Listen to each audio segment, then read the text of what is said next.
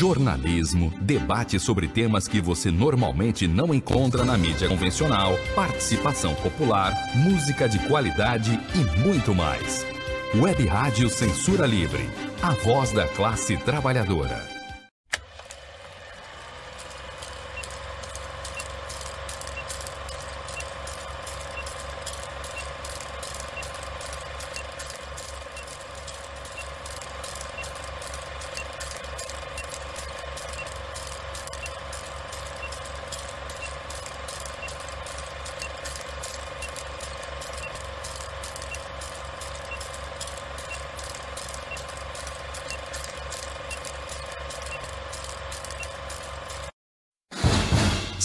Cinema Livre.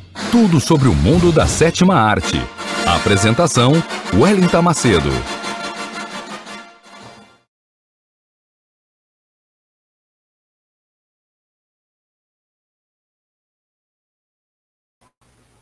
Olá, boa noite, ouvintes e internautas da Web Rádio Censura Livre, a voz da classe trabalhadora. Esta é mais uma edição do programa que traz tudo sobre o mundo da sétima arte até vocês, cinéfilos, cinéfilas apaixonados por cinema, assim como eu, sintonizados nesse exato momento via Facebook, via YouTube da Web Rádio Censura Livre. Sejam todos muito bem-vindos. Vocês também que estão nos escutando a partir dos aplicativos da Web Rádio Censura Livre nos celulares de vocês, vocês que já baixaram o aplicativo para nos ouvir.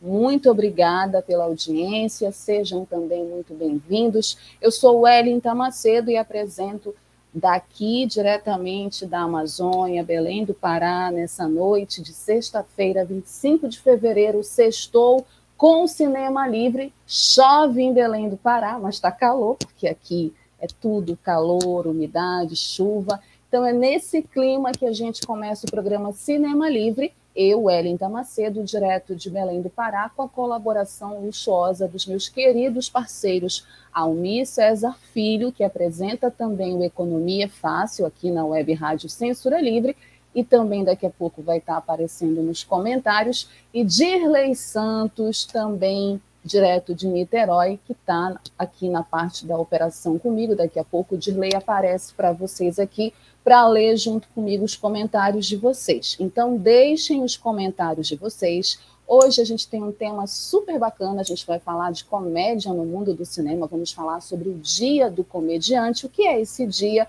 A partir de um filme da década de 80, um clássico da sessão da tarde da década de 80, Boa noite, Antônio Figueiredo. Ai, hoje, Antônio, eu tenho uma surpresa para ti. Olha, Antônio já apareceu aí nos comentários, mas já já eu conto para ti. Então, sejam todos bem-vindos no programa que traz tudo sobre o mundo da sétima arte para vocês. Bastidores, curiosidades, notícias, os perfis dos astros e estrelas, as histórias dos grandes filmes que marcaram as nossas histórias e a história do mundo do cinema. Programa Cinema Livre. Então vamos lá, peguem a pipoca de vocês, se ajeitem onde vocês estiverem, que o programa Cinema Livre vai começar com o nosso habitual quadro de notícias, o quadro curtas e as últimas notícias do mundo do cinema para vocês. E nós vamos começar com é, uma boa notícia, né? É, uma premiação de cinema, agora que começou 2022, a gente aqui está na expectativa da maior premiação da indústria do cinema, o Oscar, que vai acontecer dia 27 de março, mas outras premiações de cinema importantes também já estão acontecendo, já estão apresentando sua lista de premiados pelo mundo, porque cinema não é só Hollywood, ainda bem, né?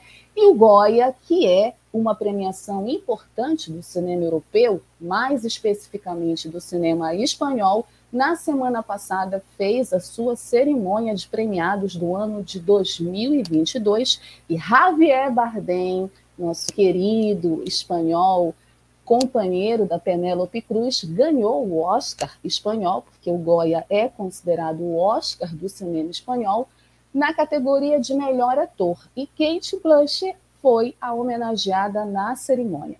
Com informações do site Omelete, embora tenha sido excluído da lista final do Oscar 2022 como melhor filme estrangeiro O Bom Patrão, longa estrelado por Javier Bardem e escolha da Espanha para representar o país no maior prêmio do cinema, levou a melhor no Goya 2022, a premiação conhecida como Oscar espanhol. Indicado a 20 prêmios, gente, nem no Oscar tem tanta indicação assim, que acabou estabelecendo um recorde. Será que esse filme é tão bom? Tô doida que chegue aqui em Belém. Bom, essa produção, O Bom Patrão, ela foi indicada a 20 prêmios, estabeleceu um recorde na premiação do Goya e levou seis prêmios dessas 20 indicações, é, incluindo o de melhor filme. Além da vitória na grande categoria da noite, o título também levou melhor direção para Fernando Leon, de Aranoa, e melhor ator para Javier Bardem. Já a companheira do Javier Bardem, a nossa querida Penélope Cruz, que está arrasando em Madres Paralelas, indicada também ao Oscar de melhor atriz esse ano pelo seu desempenho em Madres Paralelas, ou Mães Paralelas no português, não ganhou o esperado troféu na categoria. Em seu lugar, venceu Blanca Portillo, por Mike Sabel, Ainda de acordo com o Omelete, na categoria de melhor filme europeu, o vencedor foi Drunk, mais uma rodada, vencedor do Oscar de melhor filme internacional de 2021. Esse filme é lindo, gente. Ganhou o Oscar merecidamente ano passado. Tem uma performance espetacular do Midis Milkissen, maravilhoso. Mereceu também vencer esse prêmio na categoria de melhor filme europeu no Goya. A produção dinamarquesa competia contra Bela Vingança, Adeus Idiotas e O Homem Ideal, também apontado como finalista da categoria de melhor filme estrangeiro do Oscar deste ano, mas acabou ficando de fora da seleção oficial. Outro destaque da premiação foi o recém-criado International Goya, que nesta edição homenageou Kate Blush. Sim, segundo a organização, o prêmio foi criado para reconhecer personalidades que contribuem para o cinema como arte que une espectadores e culturas em todo o mundo. E a Kate Blush é, sem dúvida nenhuma, uma das melhores atrizes da sua geração. Sou super fã dela, faz filmes espetaculares, tem um trabalho primoroso, brilhou nesse sucesso da Netflix, Não Olhe para Cima, né? Fez uma personagem que inclusive é, poderia estar indicada ao Oscar e tudo mais, então merece esse prêmio pela contribuição como atriz que ela é, traz para o mundo do cinema. Certo? Esse foi o Goya 2022. Agora a gente vai para a nossa segunda notícia do nosso quadro Curtas, com as últimas do mundo do cinema. Infelizmente, é uma notícia de obituário nós perdemos mais uma vez um grande artista do cinema brasileiro. Sim, o cineasta Geraldo Sarno morreu aos 83 anos. De acordo com o portal G1 de Notícias, o cineasta baiano Geraldo Sarno morreu na noite da última terça-feira aos 83 anos. Ele estava internado no Copador, no Rio de Janeiro, há um mês em decorrência de complicações infelizmente, da Covid-19. Geraldo tinha tomado as três doses da vacina e preparava um retorno para sua cidade natal, Poções. Viramundo foi o primeiro filme de Geraldo, Geraldo e foi filmado em São Paulo. Ele faz parte da história do cinema brasileiro. Ele está disponibilizado na íntegra no site do diretor. Segundo o portal G1, Viramundo foi o pioneiro ao trazer a nova imagem da classe operária brasileira, a do camponês de origem nordestina, corrido da seca e da fome, e do surgimento de um sistema religioso neopentecostal que hoje, infelizmente, é hegemônico no Brasil. O filme ele tem imagens preciosas da cidade em 1964 e foi lançado semanas antes do golpe militar. Geraldo Sarno faria 84 anos no próximo dia 6 de março, na semana que vem. O cineasta ficou conhecido por abordar temas como o movimento migratório brasileiro, em especial o nordestino, as religiões e culturas populares. Em 2008, ele recebeu o prêmio de melhor direção no Festival de Brasília pelo filme Tudo Isto Me Parece um Sonho, sobre a história do general pernambucano Inácio Abreu e Lima, que, ao lado de Simão Bolívar, participou de batalhas que resultaram na libertação da Colômbia, Venezuela e Peru da coroa espanhola no século XIX. Nossos sentimentos e pesar aos familiares e fãs do grande cineasta Geraldo Sarno, mais um grande nome da história do nosso cinema, infelizmente desvalorizado, né, pouco conhecido e que a gente perde, infelizmente, para a pandemia da Covid. Nossos sentimentos. Procurem o trabalho do Geraldo Sarno. Ele, além de diretor, era roteirista. Ele tem muitos filmes, inclusive ele tem uma adaptação do Casa Grande e Senzala, uma obra muito importante para a discussão racial do Gilberto Freire. É, então, acho que é importante a gente conhecer a nossa história e conhecer esses grandes nomes da nossa cultura cinematográfica brasileira. Descanse em paz, Geraldo Sarno, e nossos sentimentos à família e aos amigos e fãs também. Seguindo aqui o nosso quadro curtas, vamos para mais uma boa notícia envolvendo o nosso cinema nacional e a nossa cultura no geral, porque nós estamos precisando de boas notícias. Foi aprovada a Lei Paulo Gustavo, de ajuda ao setor cultural.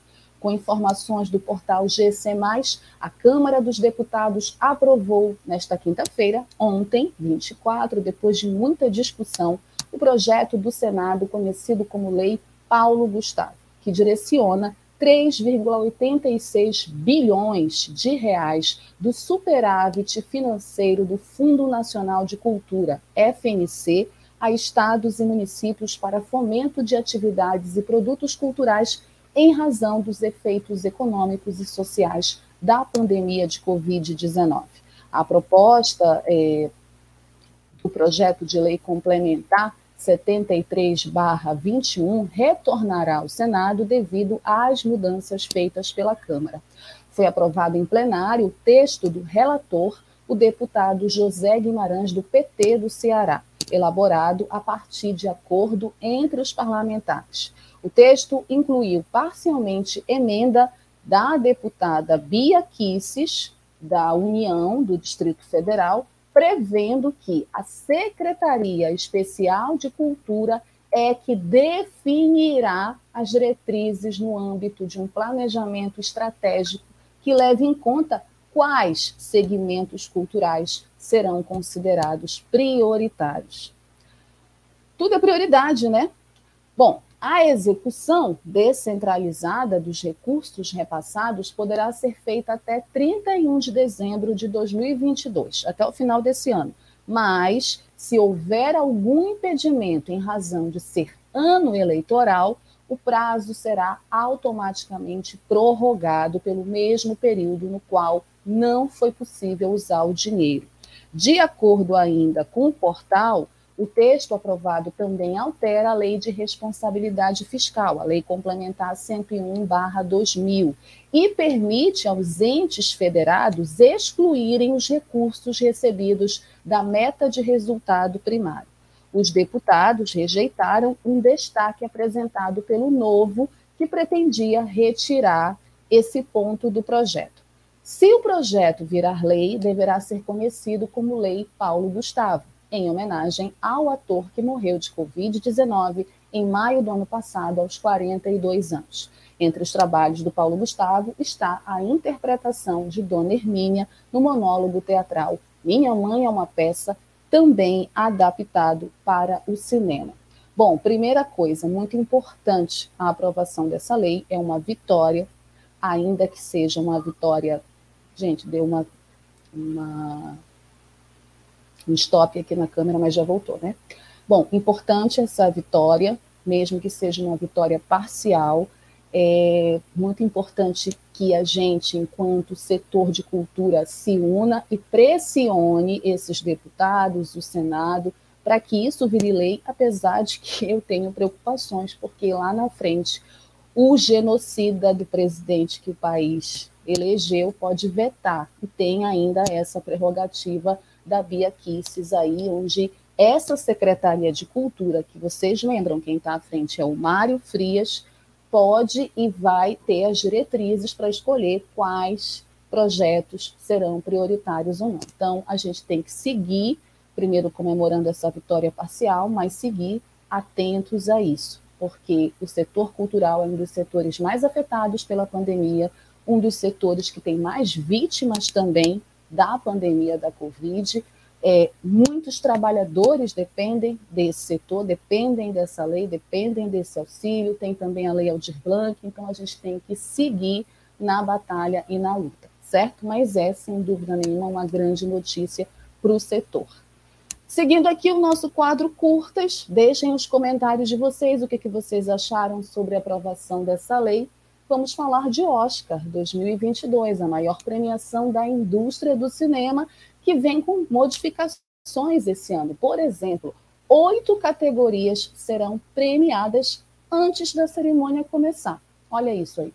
Com informações do G1, a premiação do Oscar 2022 vai começar antes mesmo da transmissão ao vivo.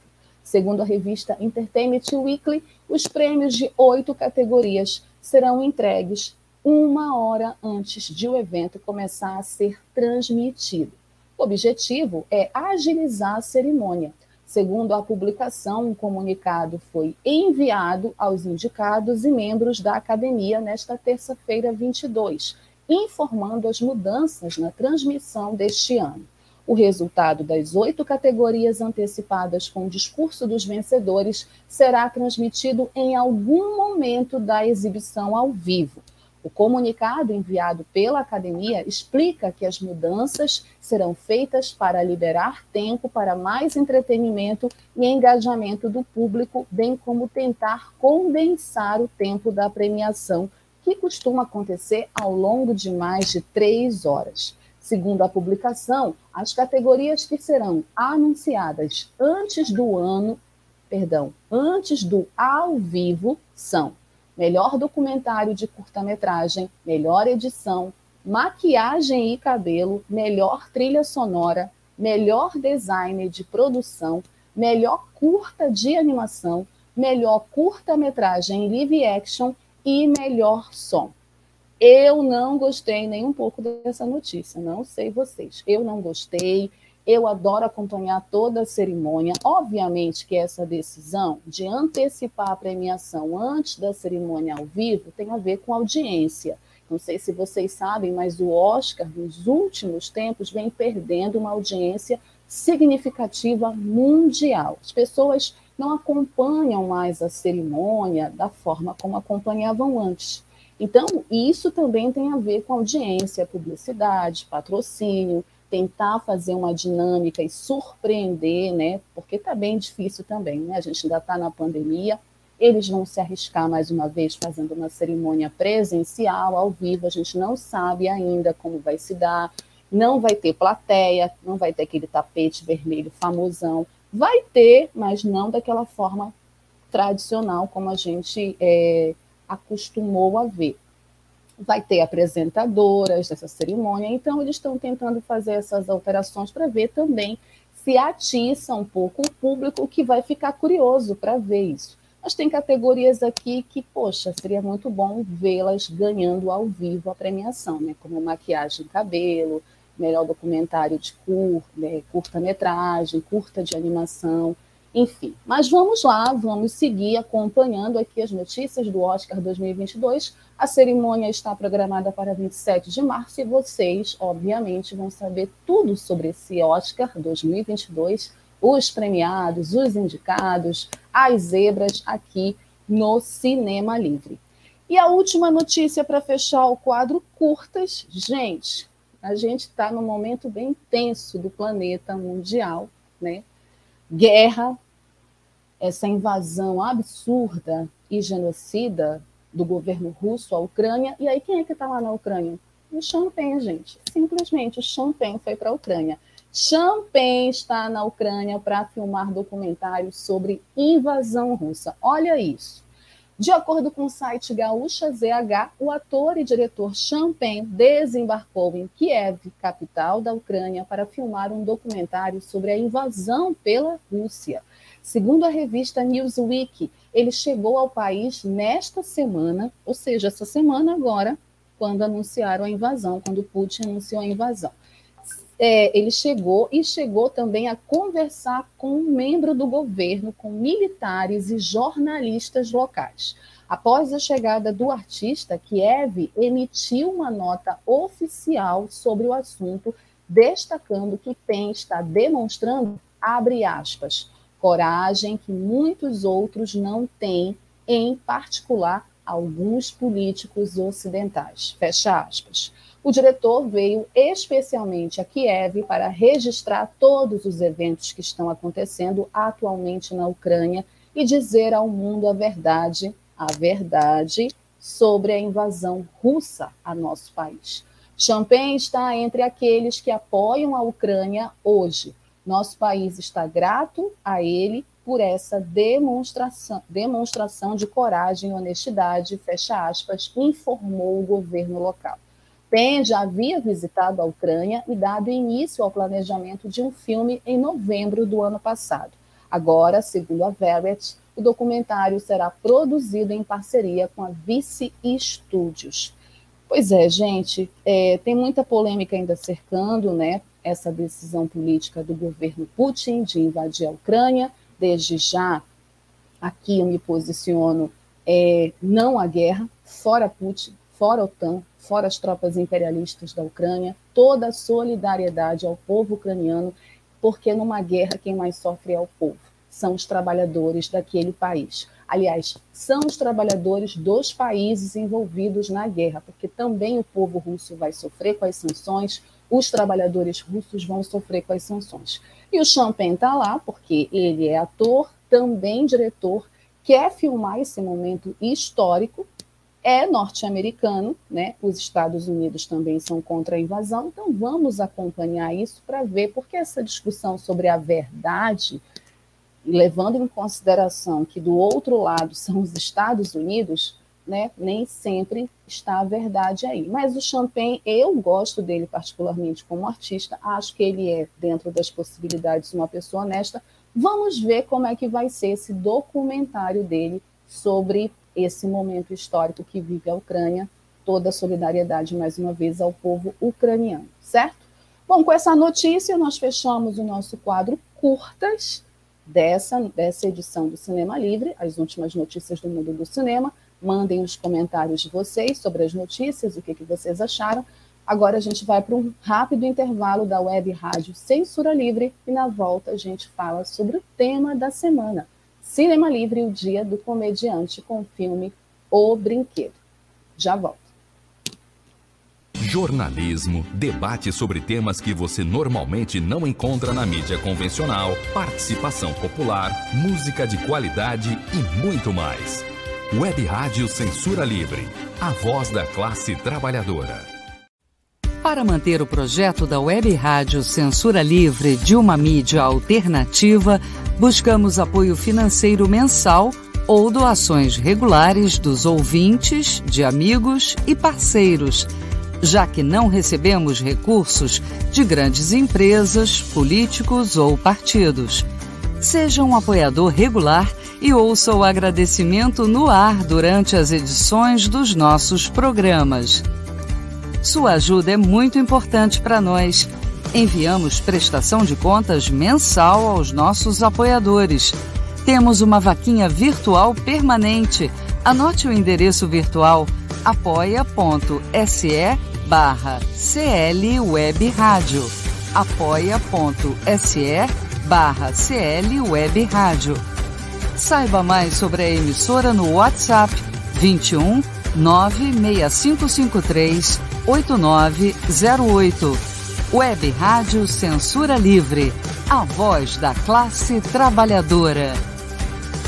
Acompanhe a programação da Web Rádio Censura Livre no site www.clwebradio.com, no aplicativo exclusivo para ouvir rádio no celular, tablet e Smart TV. A emissora também está no Radiosnet, um dos maiores aplicativos para esta finalidade, na nossa página no Facebook e no canal da emissora no YouTube. Acesse o nosso canal escrevendo youtube.com barra C barra Censura Livre. Tudo junto. Inscreva-se no canal e acione o sininho para receber as notificações de novos vídeos. Web Rádio Censura Livre, a voz da classe trabalhadora.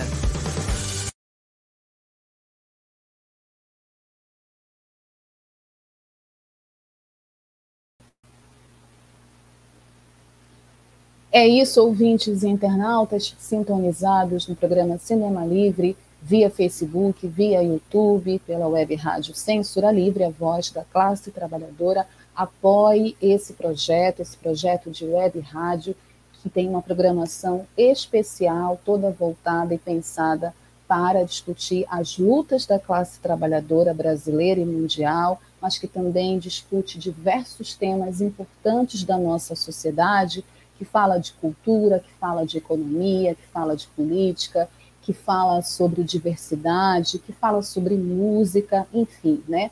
A gente quer cada vez mais que esse projeto se amplie, avance, cresça, trazer novos parceiros e parceiras para esse projeto. Por isso, a gente precisa do seu apoio, da sua colaboração. Colabore, apoie o projeto da Web Rádio Censura Livre, a voz da classe trabalhadora. Bom, daqui a pouco eu vou ler e agradecer aos nossos colaboradores. Vocês ainda têm esse privilégio de ouvir o nome de vocês aqui na Web Rádio e ainda mandar um beijo e um abraço para vocês. Olha que privilégio, que bacana isso. Então, apoiem o projeto da Web Rádio Censura Livre. Não deixem também de nos acompanhar nas redes sociais, de ativar o sininho para as notificações, deixar o like de vocês é, nos acompanhe no Facebook, no Instagram, no YouTube, nos aplicativos. Lembrem que a gente tem um e-mail, quadrocinemalivre.gmail.com, onde eu recebo com muita felicidade as sugestões de vocês. As pessoas me mandam coisas no Zap e no Facebook. Mandem no e-mail, quadrocinemalivre.gmail.com. Vou adorar receber sugestões de filmes, de perfil de ator e atriz, filme que vocês gostam, Críticas também, reclamações, observações. Hoje eu recebi uma observação da Giovana, que eu não sei se está agora assistindo o programa. Giovana quer que a gente divulgue com mais tempo é, o filme para que eles tenham tempo de assistir. Achei bem legal isso. A gente vai pensar nessa possibilidade de divulgar com mais tempo o filme da semana, porque também tem aquela surpresa que a gente quer fazer, né? Então, mas a gente vai ver como é que a gente ajusta isso. Mas mandem as sugestões de vocês para o quadro cinemalivre.gmail.com, certo? O tema desta semana, desta sexta-feira, 25 de fevereiro, é um tema bacana porque amanhã é 26 de fevereiro e é o dia do comediante. Vocês sabiam disso? Não? Eu também não sabia.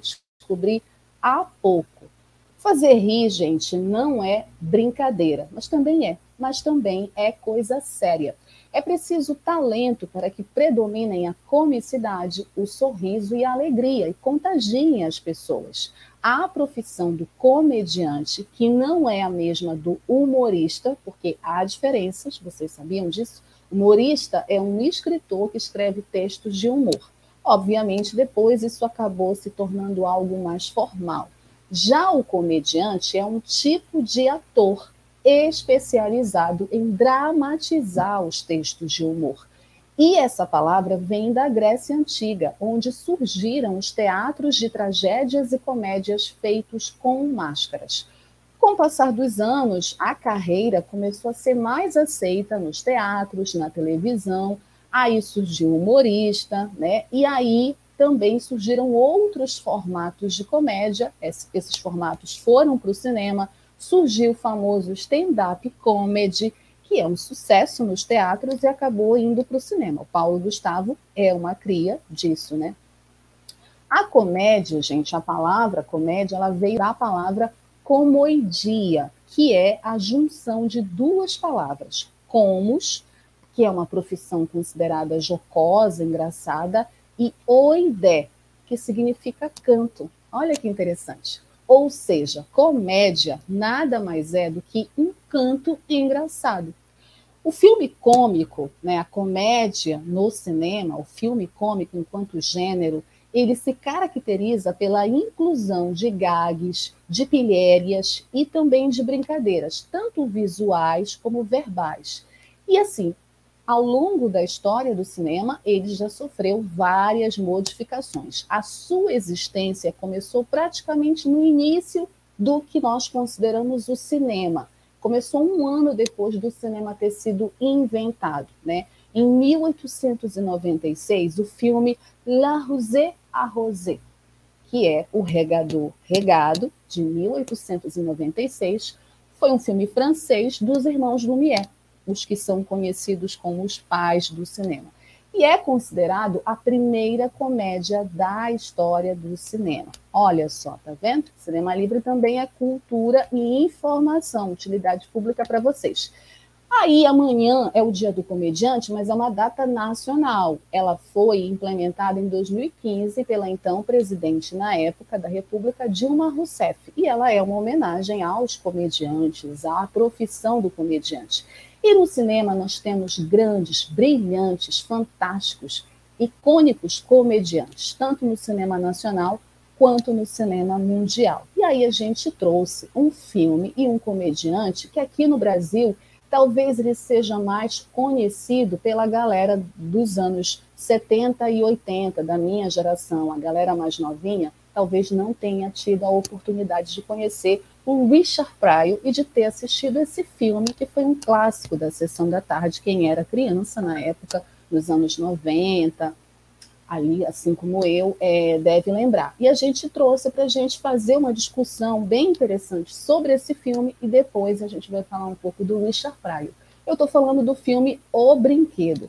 O Brinquedo é um filme estadunidense de 1982, então tem exatos 40 anos. É mais novo do que eu, inclusive, gente, estou ficando velha mas ele é um filme de 1982 do gênero comédia, dirigido pelo Richard Donner, saudoso Richard Donner. Ele é uma versão norte-americana para a comédia francesa Le Jouet, que também se chama O Brinquedo. Essa comédia francesa ela é de 1976 e ela foi dirigida pelo Francis Weber. Na versão estadunidense, o Jack Gleason é U.S. Bates, ou Bates, quem é o U.S. Bates? Ele é um rico e poderoso magnata sulista que acredita que o dinheiro pode comprar tudo. O Richard Pryor, ele está quebrado e quer ser jornalista. jornalista que nem eu, todos jornalistas quebrados. E aí, quando ele recebe uma tentadora oferta de trabalho, ele torna-se qualquer tipo de brinquedo. Essa oferta de trabalho era se tornar um brinquedo para o travesso filho do bilionário Bates, que no filme é interpretado pelo Scott Schwartz. Um terrível garoto que consegue tudo o que quer, mas nada do que realmente deseja. Bom, esse é o mote, é, é a sinopse do filme, O Brinquedo, que é, faz com que traga várias discussões a partir dessa comédia que tem pitadas de humor negro e do trabalho carismático e talentoso do Richard Pryor, ele traz várias, vários elementos que só a comédia poderia trazer para discutir temas sérios, porque essa também é uma das funções da comédia e principalmente do comediante. Essa habilidade que o comediante tem que ter num formato como o do cinema para aprender o espectador em uma hora e dez, que é o tempo do filme, trazendo a partir de gags, de brincadeiras, de pilhérias, de um discurso visual, é, assuntos sérios que são brincados, né, que são tratados ali na forma de comédia, de humor, mas que têm discussões importantes.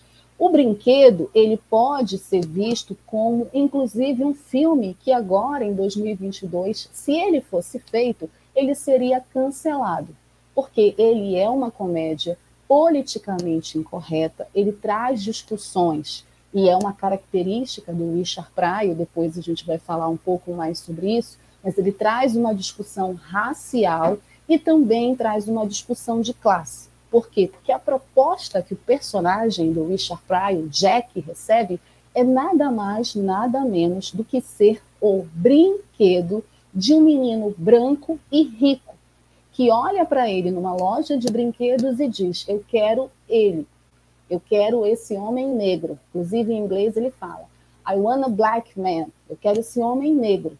E aí todos os homens que estão ali perto dele, que são amigos do pai dele, que é bilionário, que é burguês, ficam chocados. Não, mas ele não pode, ele é um, uma pessoa, ele é um ser humano.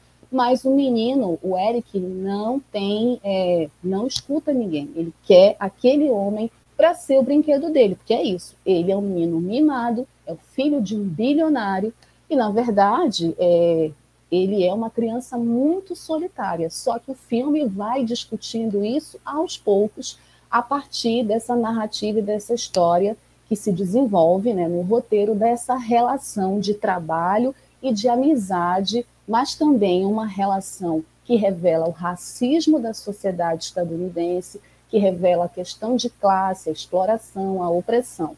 Então, o filme acompanha, primeiro, a vida do Jack, esse personagem do Richard Pryor, que é um cara que é jornalista, que tem um currículo bom, que tem talento, né, e que está atrás de um emprego e não consegue emprego em lugar nenhum.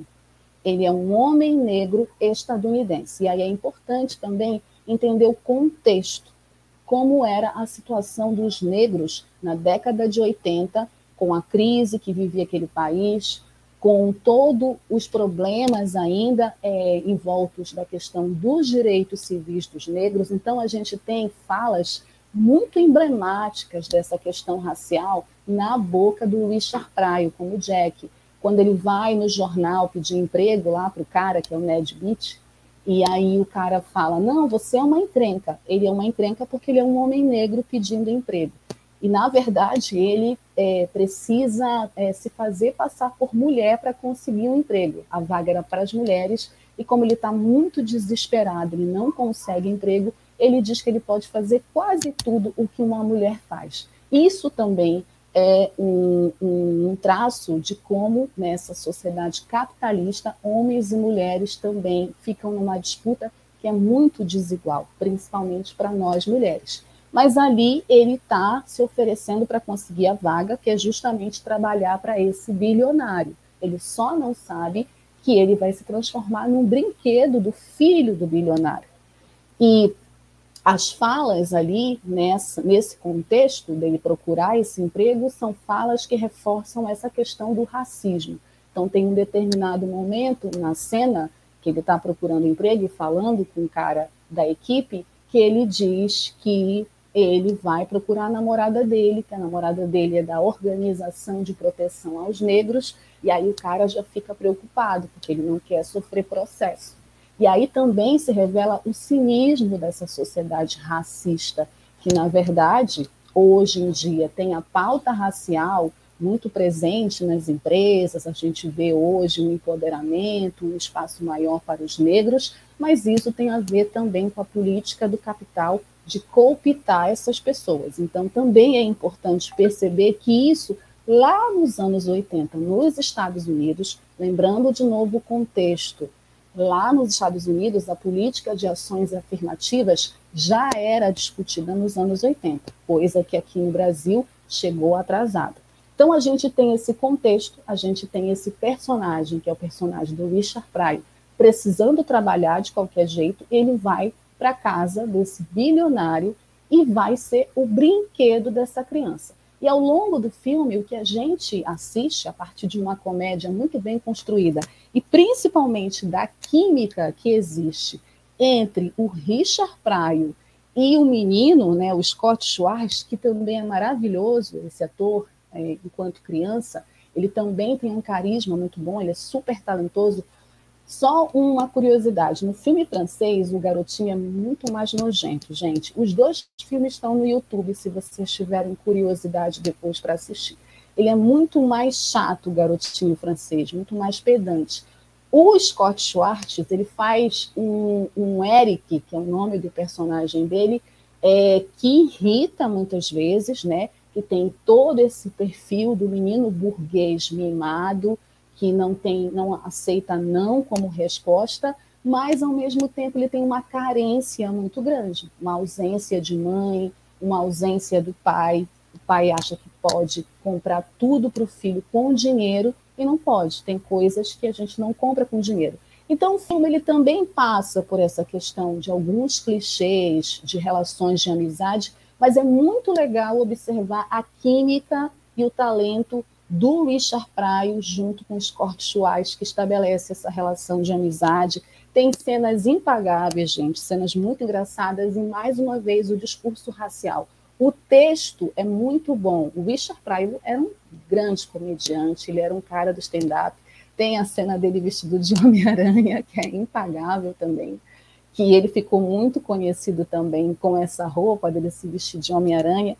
E o texto dele tem sempre pitadas que espetam o racismo da sociedade estadunidense. Então, quando ele recebe a proposta para ser brinquedo, ele fala logo: mas a guerra civil não acabou? Ele está se referindo à guerra civil, a um processo histórico da história dos Estados Unidos que acabou com a escravidão naquele país. Então, ele faz, é, ele coloca essas falas, mesmo numa comédia, e essa é a função da comédia e de comediantes como o Richard Pryor. A partir do humor, a partir de situações que são consideradas situações absurdas, e a comédia ela é absurda. Tem uma cena envolvendo, e o Jack Gleason também, que é o cara que faz o bilionário burguês, ele é maravilhoso, é muito engraçado ele no filme. E tem uma cena, um jantar, que é ele, vários empresários, e o Richard Pryor vestido de empregada doméstica, o que também remete a essa questão da opressão racial, do preconceito de classe, e aí eles ficam puxando a mesa, né? O Richard Pryor puxa a mesa com toda a comida para um lado e o personagem do Jack Gleason puxa para o outro lado. E é muito engraçada essa cena. Mas eles também acabam, isso é uma comédia e uma comédia estadunidense, desenvolvendo também laços de amizade. O bilionário e o personagem do Richard Pryor. Então, é um filme que discute uma questão que envolve o debate do racismo, uma criança branca querendo comprar um negro, isso é considerado um negócio muito forte hoje em dia, muito dificilmente um filme desses é, seria exibido, né? A cultura do cancelamento com certeza impediria, mas é importante entender que essa comédia absurda, que essa sinopse absurda, ela abre leques, faz a gente rir, mas também faz a gente refletir, que é uma das funções da comédia, é uma das funções do comediante. E o Richard Pryor, ele tem essa característica. Depois eu vou falar sobre ele, mas vocês vão perceber isso.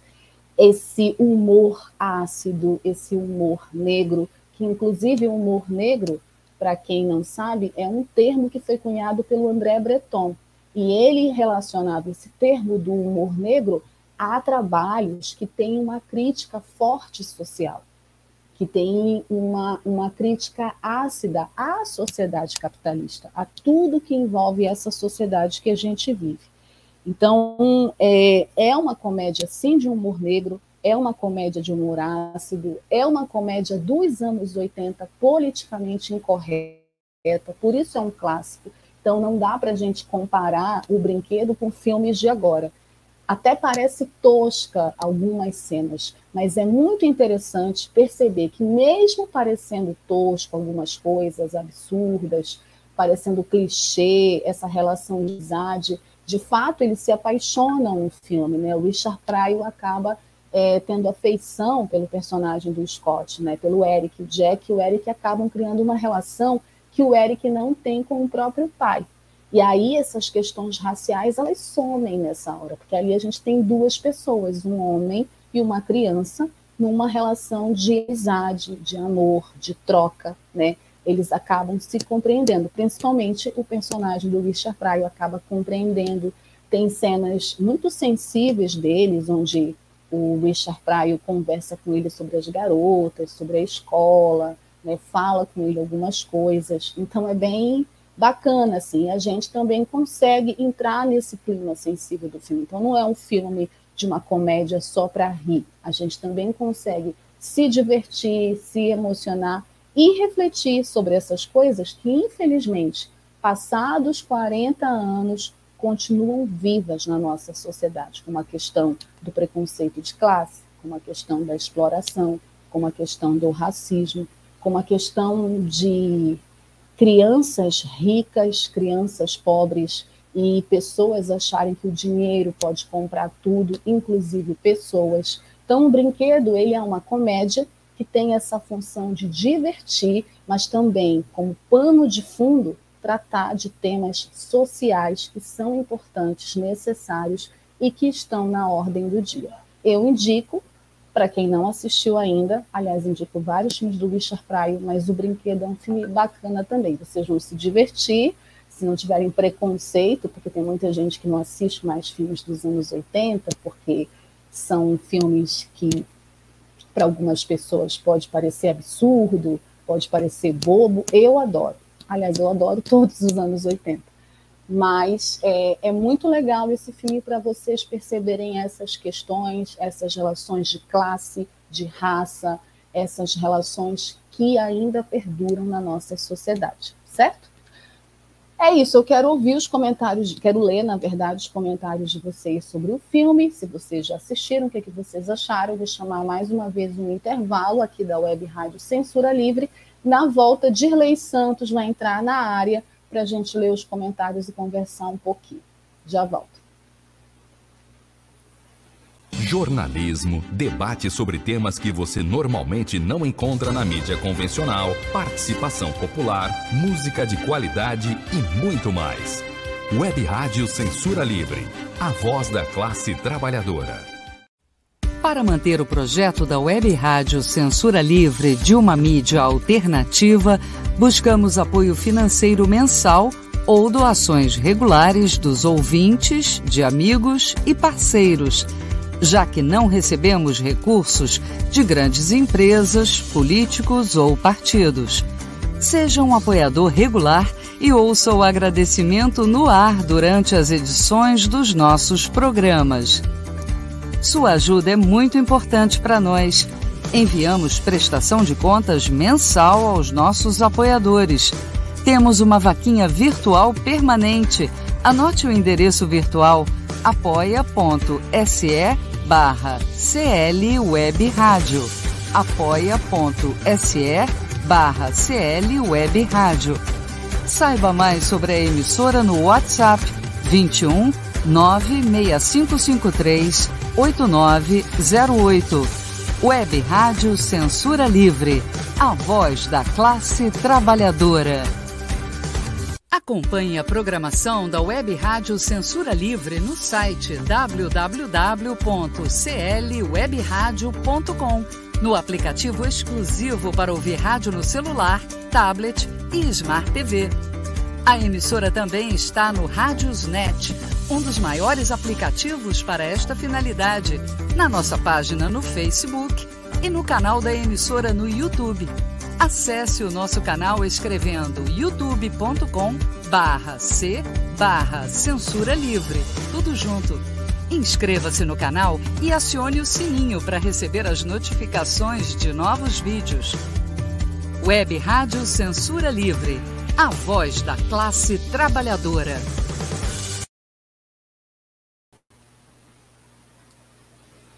Fala, Dirley Santos, o botafoguense revolucionário de Niterói. Boa noite. Acho que, pô, sei que você falar do mundo, poxa. ah, tem outros também. É, tá, do mundo, então. Pronto. Então, já tá bom. Pelo menos já tá bom. Então, é, então a gente teve alguns comentários.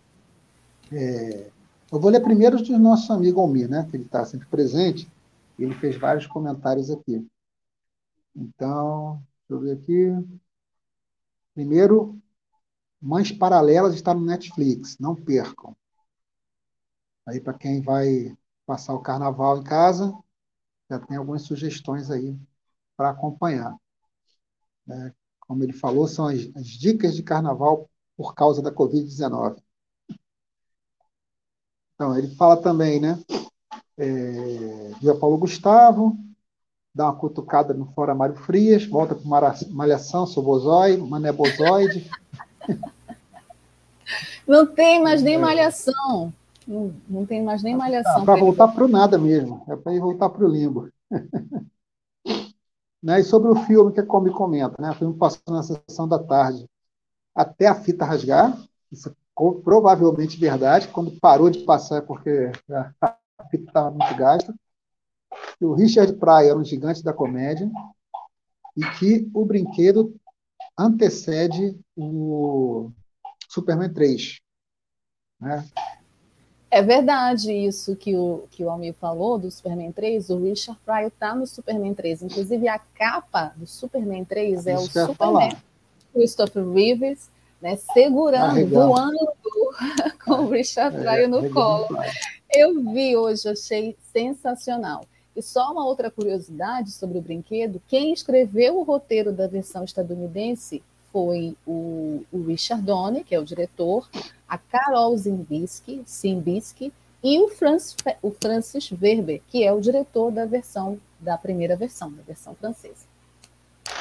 Para encerrar a participação do Almir, deixa aqui outras duas curiosidades. O patrão do filme O Brinquedo é o xerife dos filmes do Butch Reynolds.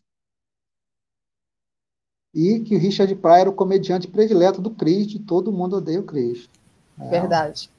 Uma boa curiosidade essa. Agora vamos para as outras pessoas. Vamos aqui.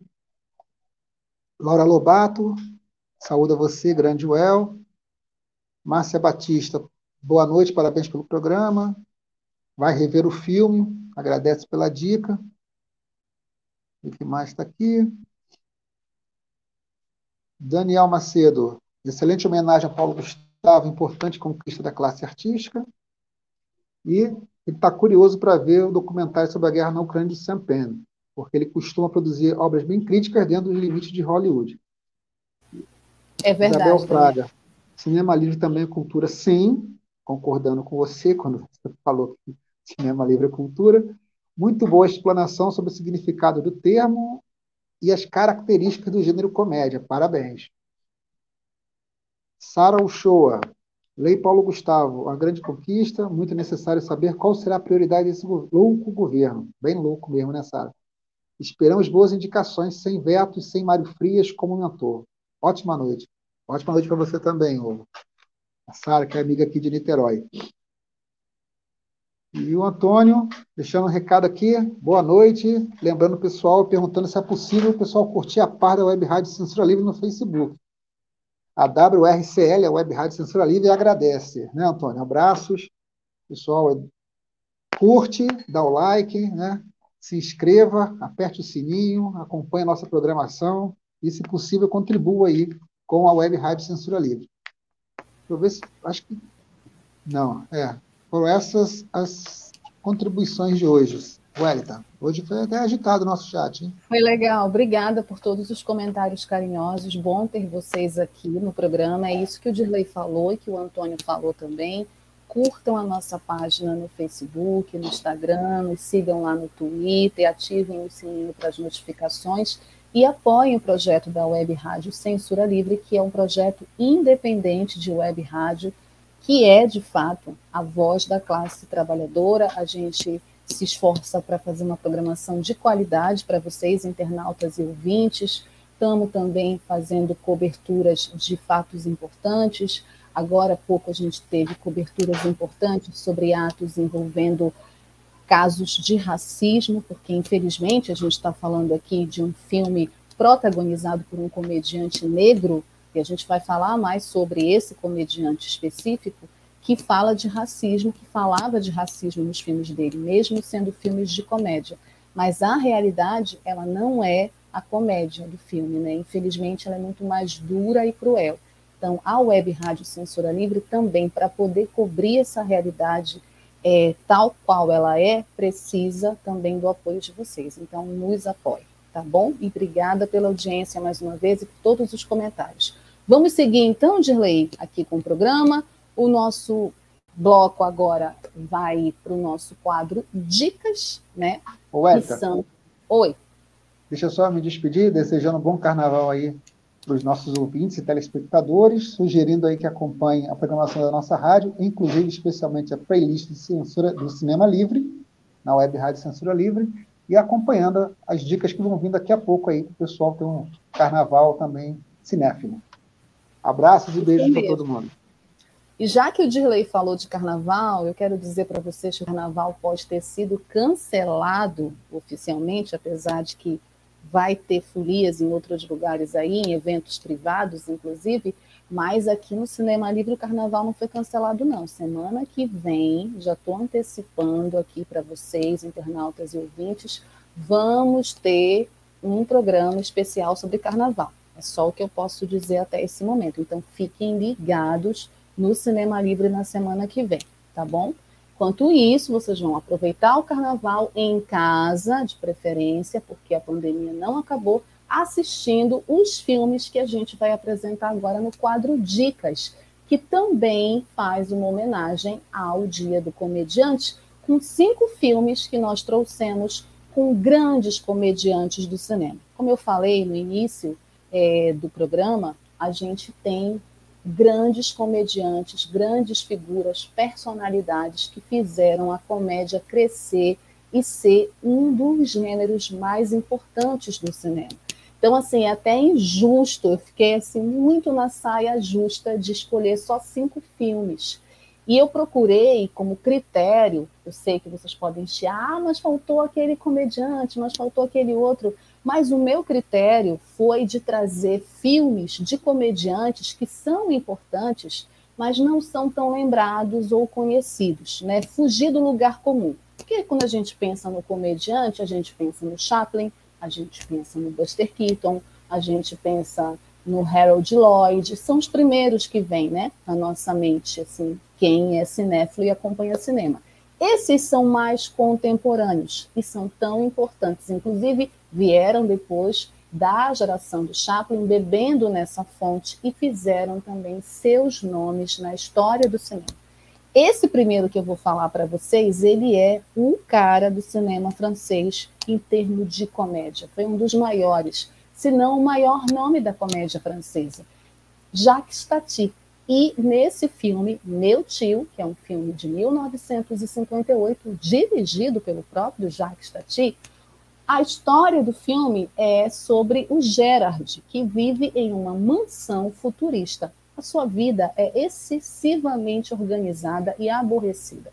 Com a chegada do seu tio, Messier Hulot, que é sonhador e cheio de fantasias, a sua rotina muda completamente. Os dois acabam se tornando grandes companheiros, o que desagrada muito ao pai de Gerard, que quer evitar a má influência de Hulot. O comediante do filme é o Jacques Tati, que faz esse personagem. Gente, o Mr. Hulot, ele é um patrimônio do cinema francês. Quem assiste, quem gosta do cinema francês, e principalmente das comédias francesas, sabe, conhece esse personagem, Mr. Hulot, é como o Chaplin, né, no cinema estadunidense. E assim, ele inspirou uma geração de comediantes do cinema francês. Vale a pena assistir. Meu tio, vale a pena conferir quem não conhece o trabalho de Jacques Tati e esse personagem lindo que é o Mr. Hulot. O Antônio apareceu aí nos comentários e eu disse que eu tinha uma surpresa para ele, porque o segundo filme do nosso quadro Dicas é um filme que o Antônio gosta e já sugeriu, inclusive, da gente falar aqui. Banzé no Oeste. Olha aí, Antônio, para ti especialmente. Banzé no Oeste, que é um filme de 1974, tem como estrela um dos grandes comediantes do cinema estadunidense, Mel Brooks, que também, assim como Jacques Tati, dirigiu esse filme. É uma sátira irreverente sobre um xerife negro contratado por um especulador desonesto para expulsar cidadãos de uma cidade somente de brancos que fica no caminho de uma ferrovia. Os moradores da cidade se voltam contra o inexperiente xerife e ele é forçado a pedir ajuda de um delinquente, um dos atiradores mais rápidos do Velho Oeste. O comediante do filme é o Mel Brooks, que foi um dos maiores nomes da comédia, um dos maiores diretores, artistas do cinema estadunidense, e além do Mel Brooks, tem um outro grande comediante que podia estar aqui. Inclusive, a gente tem que fazer um filme sobre ele, falar dele também. Gene Wilder, além do Gene Wilder, que está no filme, tem o Clifford Little e tem a Madeline Kahn. Banzé no Oeste é também um clássico de comédia do cinema, dos anos 70, também passava na sessão da tarde, então, assim, uma geração de pessoas, de brasileiros assiste e gosta muito desse filme. A nossa terceira dica, né, o nosso terceiro filme no quadro Dicas, é um filme que muita gente conhece, adora e é muito fã, porque esse grupo, de fato, é um dos maiores grupos de comediantes da história do cinema. Eu estou falando de Monty Python e o filme é Em Busca do Cálice Sagrado, um filme de 1975, dirigido por dois dos Monty Python, o Terry Gilliam e o Terry Jones. O rei Arthur sai à procura de cavaleiros que o acompanham em uma jornada histórica, a busca do Santo Graal. Aparecem então Sir Lancelot, o bravo, Sir Robin, o não tão bravo quanto Sir Lancelot. Eu adoro essas denominações. Sir Galahad, o puro, entre outros personagens surreais. Gente, é muito engraçado esse filme. Escrita pelo genial grupo de comédia britânico Monty Python, a trama do longa satiriza diversos eventos históricos ocorridos na Idade Média. Gente, tem cenas antológicas e assim, o YouTube também tem esse filme completo, está na Netflix também. Acho que no YouTube tem algumas cenas que são as cenas icônicas do filme, cenas antológicas, mas na Netflix está ele completo. Os comediantes desse grupo, que é considerado o maior ou um dos maiores grupos da comédia, comediantes, é, são um grupo Monty Python que inspirou uma geração de comediantes aqui do Brasil, vários grupos no Brasil, inclusive o Porta dos Fundos são inspirados no humor britânico dos Monty Pythons, do John Cleese, Terry Gilliam, Eric Idle, Terry Jones, Graham Chapman e Michael Polly. Assistam todos os filmes do Monty Python e esse especial que é muito bacana. Vamos falar da nossa comédia do cinema nacional? Vamos falar dos comediantes daqui? O cinema nacional também tem grandes comediantes. Semana passada a gente falou de um comediante também muito importante, um dos maiores, Grande Otelo. Lembram? Vocês estavam assistindo o programa? Pois é. Esse também é um grande comediante, um dos maiores nomes do nosso cinema e também nós temos que fazer um programa sobre ele. Estou falando de Amácio Mazzaropi. Mazzaropi. E o filme em questão é Jeca e o seu filho preto. Foi difícil escolher também. Eu gosto de vários filmes do Mazzaropi Teve uma época que passava direto é, na TV Cultura, todo sábado à tarde, então assisti vários filmes, mas esse é bem legal, esse me marcou particularmente, porque será? E ele é bem legal, porque esse filme fala do tímido, desajeitado e simplório Zé, pai de Antenor, um rapaz misteriosamente, eu adoro essas sinopses, misteriosamente afrodescendente que se apaixona pela filha de um rico fazendeiro e precisa lutar contra o preconceito. O grande comediante, o Amácio Mazarop, ele, do jeito dele, que também é um jeito que a gente pode discutir, que era naquela época politicamente incorreto, porque a partir desse personagem, que também é um personagem do Jeca Tatu politicamente incorreto, discute vários preconceitos da sociedade. E nesse filme ele discute o racismo, e é muito bacana esse filme é uma comédia, e como eu falei para vocês, essa é a função da comédia e do comediante fazer rir e também fazer a gente refletir sobre temas importantes da sociedade. Além do Mazarop estrelando, a gente tem a Jenny Prado, que junto com o Mazarop produziu o filme, a Elizabeth Hartmann, a Carmen Monegal e o Everaldo Bispo de Souza, que é o filho preto do Mazarop. O último filme do nosso quadro Dicas é um clássico do cinema estadunidense, também ele é inspiração de outros filmes. Quem assistiu Coringa sabe de qual filme eu estou falando. E esse comediante é um também dos maiores comediantes da história do cinema, uma das estrelas, também é uma inspiração para vários comediantes do mundo todo e vários comediantes brasileiros também. O rei da comédia é um filme estrelado pelo grande Cherry Lewis e é um filme de 1983 dirigido por um dos grandes diretores do cinema hollywoodiano, Martin Scorsese. A comédia de humor politicamente incorreto do diretor Martin Scorsese mostra até que ponto alguém pode chegar para se apresentar na TV. Esse filme apresenta o Robert De Niro, que está maravilhoso, inclusive foi indicado a premiações por esse papel. Ele está no papel de um fã de um comediante de sucesso que é interpretado pelo Jerry Lewis. É, o De Niro ele se esforça para fazer um tipo difícil. Acho que até contraditório isso, mas ele faz um desajustado aspirante a comediante o De Niro é craque em fazer desajustados sociais, e nesse filme ele é um desajustado aspirante a comediante que se acha engraçado a nível profissional. O grande comediante Jerry Lewis faz uma dupla perfeita com Robert De Niro, uma grande sintonia, uma química muito bacana, e além dele, está no filme a Sandra Berhard e a Diane Abbott. Esse filme, como eu falei, serviu já de inspiração, é um clássico, foi a inspiração do Joaquim Fênix para construir o personagem é, do Coringa, né? E também algumas cenas. E o Robert De Niro também acaba fazendo o inverso no filme, acaba também prestando uma homenagem ao Scorsese e ao Jerry Lewis. O Rei da Comédia, um dos grandes filmes de comédia do cinema estadunidense, com um grande comediante, um dos grandes nomes do cinema estadunidense, Jerry Lewis e fecha o nosso quadro Dicas dessa noite de sexta-feira. E aí são cinco filmes para vocês conhecerem esses comediantes, se vocês não conhecem, se conhecem, reverem os filmes e também buscarem outros trabalhos importantes desses grandes nomes da comédia é, que nos fazem rir, que nos divertem, que fazem a gente dar gargalhada mas também fazem a gente refletir sobre temas espinhosos da sociedade e importantes que merecem reflexão. E mais do que reflexão, porque não basta só refletir, merecem que a gente lute pela mudança, né? que a gente mude essa sociedade preconceituosa que a gente vive. Certo?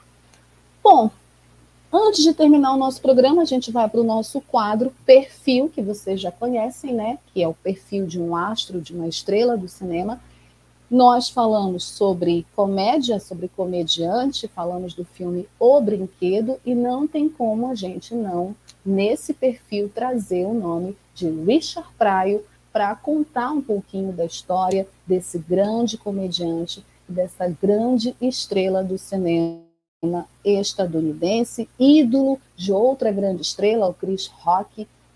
Então, quem foi Richard Pryor?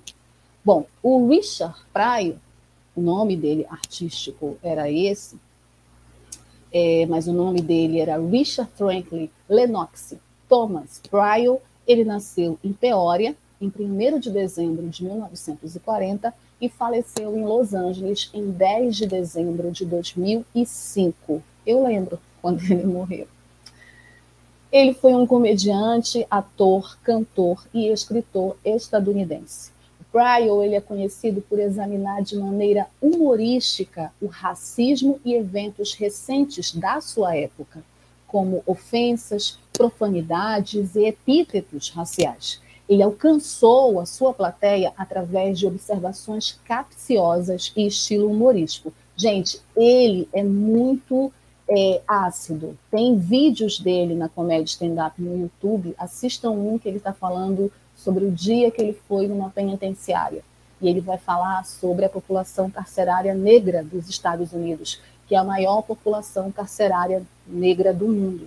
E é muito é, bacana e também chocante a forma que ele faz a gag, a piada dele, né? E por isso ele é uma inspiração para vários comediantes. O Praio, para vocês terem uma ideia, é considerado pelo Comedy Central como o maior comediante stand-up de todos os tempos. De todos os tempos.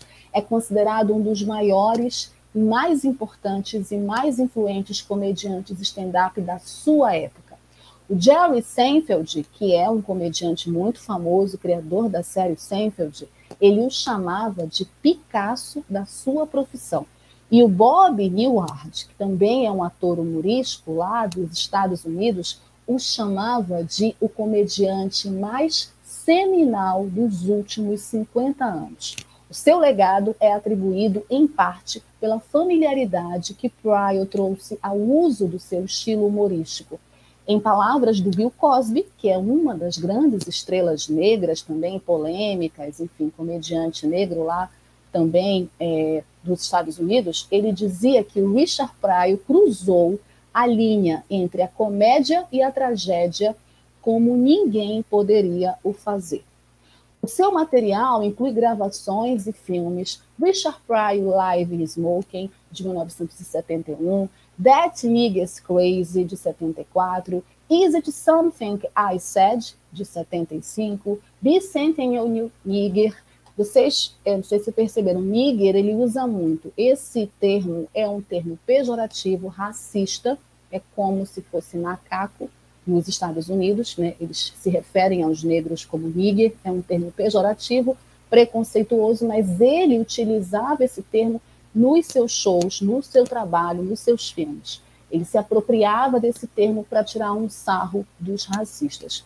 Tem também o Richard Pryor's Living Concert, de 79, o Richard Pryor Living on the Sunset Strip, de 82, e o Richard Pryor He and Now, de 1983. São gravações de shows humorísticos que ele fez.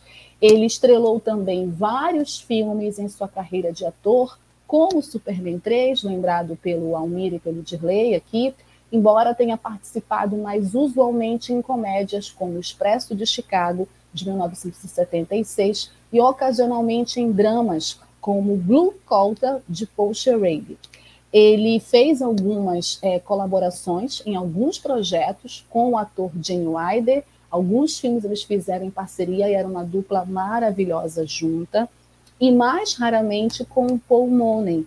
E apresentou a premiação do Oscar duas vezes. Eu não cheguei a assistir nenhuma das duas vezes, mas ele foi apresentador duas vezes do Oscar. Pryor venceu um Emmy Award em 1973 e cinco Grammy Awards em 74, 75, 76, 81 e 82. Em 74, ele ganhou dois awards da American Academy of Humor, que é a Academia Nacional de Humor dos Estados Unidos. E também ele ganhou um Writers Guild of America Award, um prêmio dado aos escritores. Ele também era escritor. A ele foi presenteado o primeiro Kennedy Center Mark Twain Prize pelo humor americano. É um prêmio que eles dão é, para quem faz humor lá. Esse prêmio ele recebeu em 1998. Bom, esse é o lado profissional do Pryor, mas o Pryor também tem um lado pessoal, tem uma história de vida muito pesada, triste, né? Que revela também o drama de ser um homem negro estadunidense. Ele teve problemas graves com drogas e o seu vício levou a uma perda de peso e uma tentativa de suicídio nos anos 80, no início da década de 80, ateando fogo, gente, em seu próprio corpo quando ele ainda estava sob efeitos de drogas. Muito triste isso. O abuso de drogas coincidiu com a sua decadência a partir da década de 80, porque depois do Brinquedo ele fez mais alguns filmes e ele entrou num ostracismo, cada vez fazendo menos apresentações stand-up, entrando em dívidas financeiras e recebendo papéis medíocres no cinema. Em 1986, ele foi diagnosticado com esclerose múltipla, o que fez com que perdesse os movimentos do corpo aos poucos, tendo que usar cadeiras de rodas e a entrar em aposentadoria a partir de outubro de 2004. No fim da vida, o Richard já tinha perdido a voz. Gente, muito triste o fim de vida do Richard Pryor, infelizmente. Ele faleceu no dia 10 de dezembro de 2005, um sábado, em consequência de um ataque cardíaco. Ele foi casado nove vezes uma das companheiras dele foi a atriz Pam Grier, né, estrela do Jack Brown, do Quentin Tarantino, e ele deixou sete filhos. E aí ele tem uma extensa filmografia, vou falar só alguns filmes, porque é muito, muito filme. Superman 3, de 83, O Brinquedo, de 82, Apuros e Trapalhadas de um Herói, de 82, Bust Loose, de 81, é, Loucos de Dardó, O Hábito Não Faz um Monge, A Outra Face de Moisés, The Muppet Movie, California Suite, O Mágico Inesquecível, Blue Colta, Expresso do Chicago, é, Car Wash, Lady Sings the Blues. Os últimos filmes dele que ele fez já foram filmes que não fizeram muito sucesso, né? que não tiveram nem é, filmes lançados no Brasil, não foram nem lançados no Brasil. Mas o mais conhecido é Prazer em Matar-te, é, Um Sem Juízo, Outro Sem Razão, eu cheguei a ver esse filme. Os Donos da Noite, um filme que eu acho muito legal, de 89, com o Ed Murphy. Cegos, Surdos e Loucos, Mudança do Barulho, Condição Crítica, Chuva de Milhões, A Estrada Perdida. Richard Pryor foi um dos maiores comediantes, um dos maiores nomes da comédia, do cinema, do stand-up, é, do humor era um cara inteligentíssimo, era um cara de humor afinado, de um texto. Ele não só fazia a piada, ele escrevia o que iria falar. É, então, acho que é muito importante a gente, quem não conhece, conhecer um pouco mais do, do Richard Pryor, esse que foi considerado pelos próprios colegas de trabalho comediante de stand-up pela controvérsia é, pelas polêmicas e problemas que teve do cinema. Esse é o nosso homenageado do perfil dessa sexta-feira. E para terminar o nosso programa mesmo, eu quero fazer os nossos agradecimentos e mandar beijos e abraços aos nossos apoiadores do projeto da Web Rádio Censura Livre, a voz da classe trabalhadora. Agradecemos aos apoiadores Daniele Burnia, Frente Ampla Suburbana, Gabriel Tolstói, Gelta Xavier, Guilherme Portela, João Paulo Ribeiro, José Eduardo Peçanha, eh, nosso saudoso José Eduardo Peçanha, em memória, Lohan Neves, Maria do Nascimento, Marcelo Benites, Ana Hermano, Marco Aurélio Balsa, Sandra Vargas, Thaís Rabelo, Wendel Setúbal.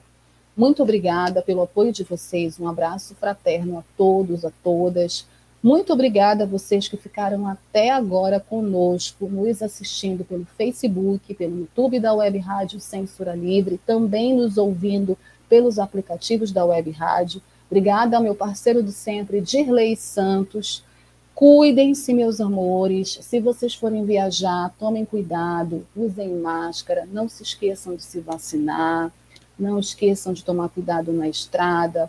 Aproveitem esses dias de carnaval, né, de feriado de carnaval, não vai ter o carnaval oficial. Assistam filmes, assistam os filmes do quadro Dicas, assistam um brinquedo, assistam cinema, fiquem bem, cuidem-se. Na semana que vem, o Cinema Livre está de volta com mais histórias de cinema e de atores importantes, atrizes, né, diretores importantes, quadro curtas, dicas para vocês, tá bom? Um grande beijo, boa noite, bom final de semana, até semana que vem. Tchau. Cinema Livre tudo sobre o mundo da sétima arte. apresentação: Wellington Macedo.